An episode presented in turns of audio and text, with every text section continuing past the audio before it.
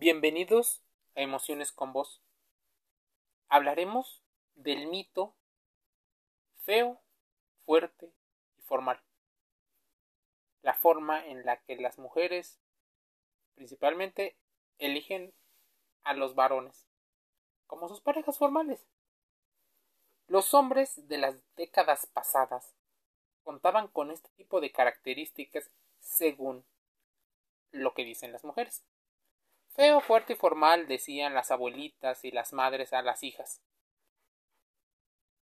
Estas características debían de ser las que un hombre que se dijera lo suficientemente hombre y alfa debían de tener para no solo garantizar la seguridad económica y emocional de la persona, sino también una característica que es sumamente importante, que es la aventura.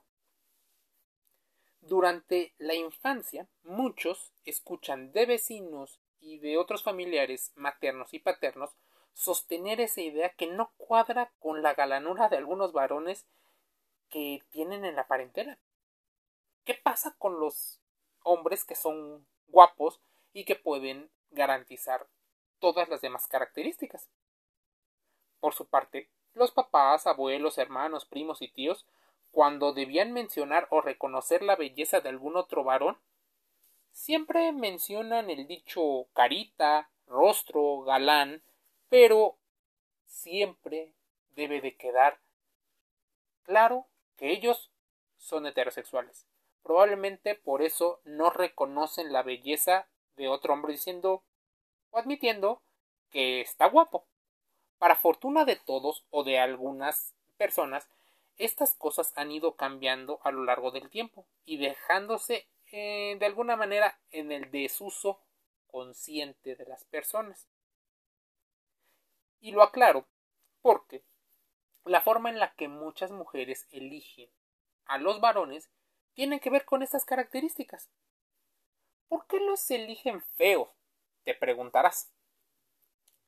Tiene una clara alusión a que un feo tiene menos parejas potenciales. Y eso es cierto. Entonces, habrá menos mujeres con las cuales tengas que competir.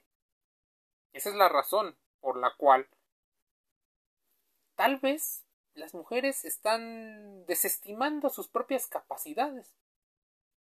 O tal vez no lo hacen, pero saben que hay otras personas que pueden abaratar los costos. Pueden vestirse mejor, pueden incluso ser personas que tengan una mayor apertura sexual o alguna característica que haga que el varón se fije inmediatamente en ellas. Así que el feo, al tener menos posibilidades, incluso también tendría que poner más empeño en tener habilidades que siempre han sido el arma primordial de los conquistadores. La palabra, el verbo, el lenguaje. En particular, las personas que son guapos o considerados guapos se les evalúa por su actitud.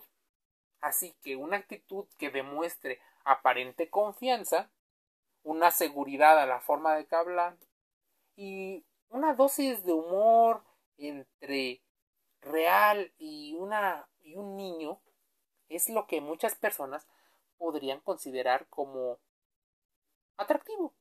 Así que el que sean físicamente agraciados o no, podría pasar para muchas mujeres eh, a segundo término, porque ellas no eligen a su pareja por bello. Los hombres, en cambio, para despertar el tema del deseo sexual, sí buscan a la mujer bella.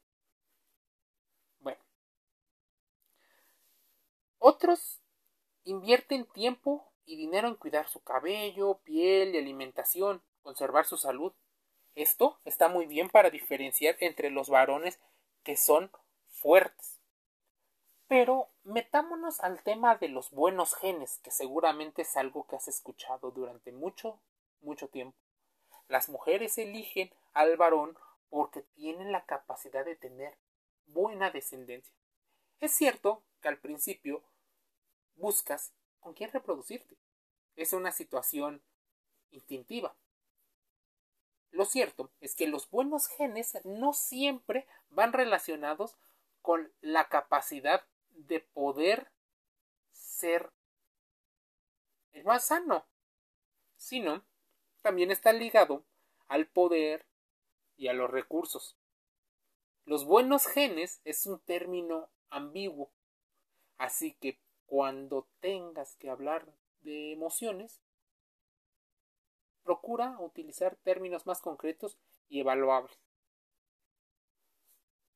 Esta situación tiene, por una parte, el poder. Cuando tú tienes mayor poder, se despierta la llamada erótica del poder. Las mujeres que se evalúan en un cierto puntaje, si hubiera un puntaje del 0 al 10, donde 10 es lo máximo y 0 es lo mínimo, casi siempre apuntan a la hipergamia, ese deseo de conseguir parejas de su mismo estatus o superior. Eso despierta deseo. Pero no porque ellas tengan un vacío de poder, sino porque esto les reafirma a ellas mismas su identidad, el sentirse valoradas, el sentirse que tienen un rol dentro de la vida del otro individuo, que probablemente no sea la de competir en una situación de egos cuando ambos son altamente exitosos. Por el tema del dinero o de los recursos, aquel varón que suele ser guapo tiene más posibilidades. El que es fuerte también podría tener más posibilidades, pues no solo es fuerte, veloz y competente, sino también es una persona que puede enseñarle cosas que son muy apreciadas para los hijos. Eso por un lado. Por el otro, una persona débil normalmente es vista como insano o enfermo. A la mayoría de las personas tiene cierta cierto desagrado por las personas. No les gusta ser ellos quien de alguna manera acarrean o jalan, apoyan a otra persona. Casi siempre ellos quieren ser las personas que menos esfuerzo tienen. A las mujeres se les ha enseñado constantemente a que sean ellas las seleccionadoras de la pareja, entre varios candidatos que se postulen. Entonces, esos varones tienen que haber habilidades para distinguirse entre otros que tienen competencias similares. Entonces, si un varón es feo y es fuerte contra otro de las mismas características, la diferencia principal es para qué quieren a esa respectiva mujer. Muchas de las mujeres saben que quieren ser las más valoradas, sentirse especiales, sentirse diferentes, queridas, apoyadas, incluso estar llena de aventuras.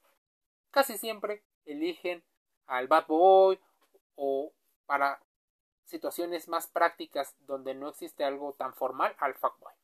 Sí, a ese que solo las quiere para tener intimidad con ellas. Pero ¿Qué pasa con la persona que es formal?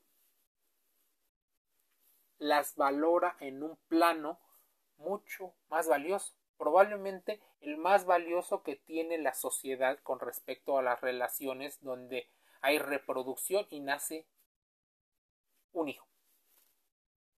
Las mujeres quieren ser apreciadas.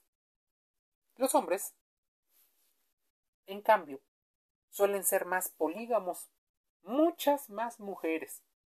De alguna manera la biología respalda esto por la situación de la ovulación contra los procesos de generación de espermatozoides. Las mujeres, por más que ovulen y tengan situaciones, tienen un límite con respecto a la cantidad de hijos que pueden tener.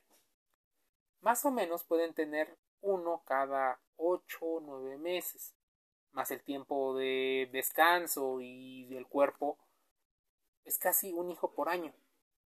si más o menos empiezan su vida reproductiva y con hijos a los 15 años, que no lo estamos recomendando, por supuesto tengan hijos después de los 21, pero si empezaran a los 15, tal vez tendrían unos 10, 18 hijos, cuando los hombres, si pudiéramos repartir todos los espermatozoides en esos mismos 18 hijos, en esos mismos 18 años, tendrían 30.000 o 40.000 hijos. Así, el formal es aquel individuo que las ve a ellas como las santas, como la mujer valiosa.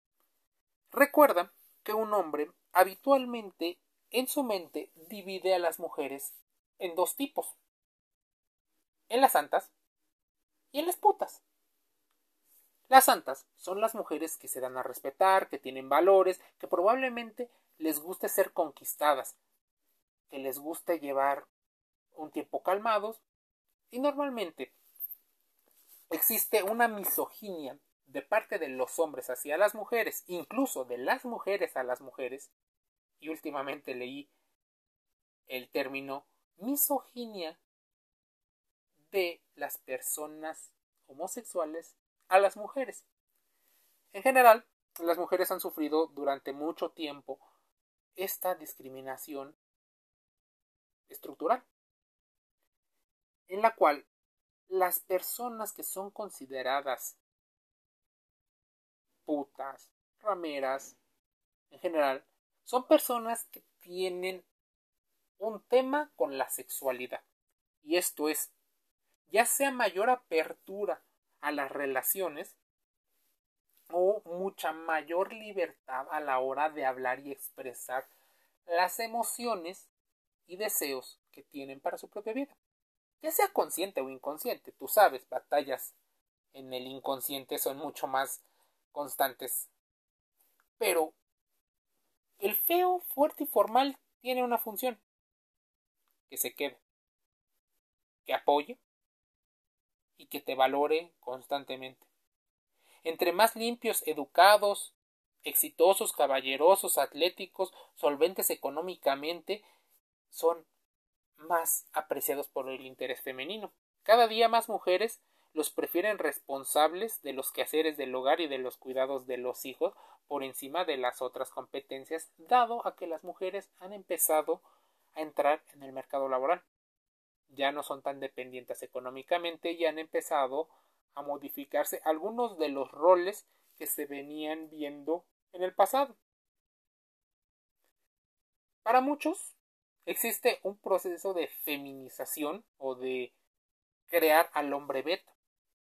Muchas mujeres, aunque no quieran admitirlo, al principio buscan a una persona que para sus intereses es una persona alfa o valiosa, para después ir reduciendo esa cantidad de testosterona y de dopamina a modo de que se convierta en un individuo un poco más cuidador y hogareño. Las mujeres suelen ser educadas para reafirmarse a partir del valor que también otro individuo les da, cosa que a los hombres regularmente no se les enseña. Los hombres se reafirman por sí solos por el simple hecho de ser ellos, pero las mujeres en ocasiones son educadas para esperar la reafirmación de su pareja masculina. ¿Cómo se reafirman? Bueno, si un hombre de mayor valor las quiere, se sienten más valiosas. Si un hombre de un valor similar en el mercado amoroso se sienten un poco mal, como que han dejado pasar oportunidades. Entonces, haces lo máximo con lo que tienes. Proceso de optimización. En general, hipergamia, poligamia y muchos procesos pasan sin que nosotros nos demos cuenta. Así, las mujeres eligen a los hombres. Próximamente en otro podcast de emociones con vos, seguramente hablaremos de cómo los hombres eligen a las mujeres.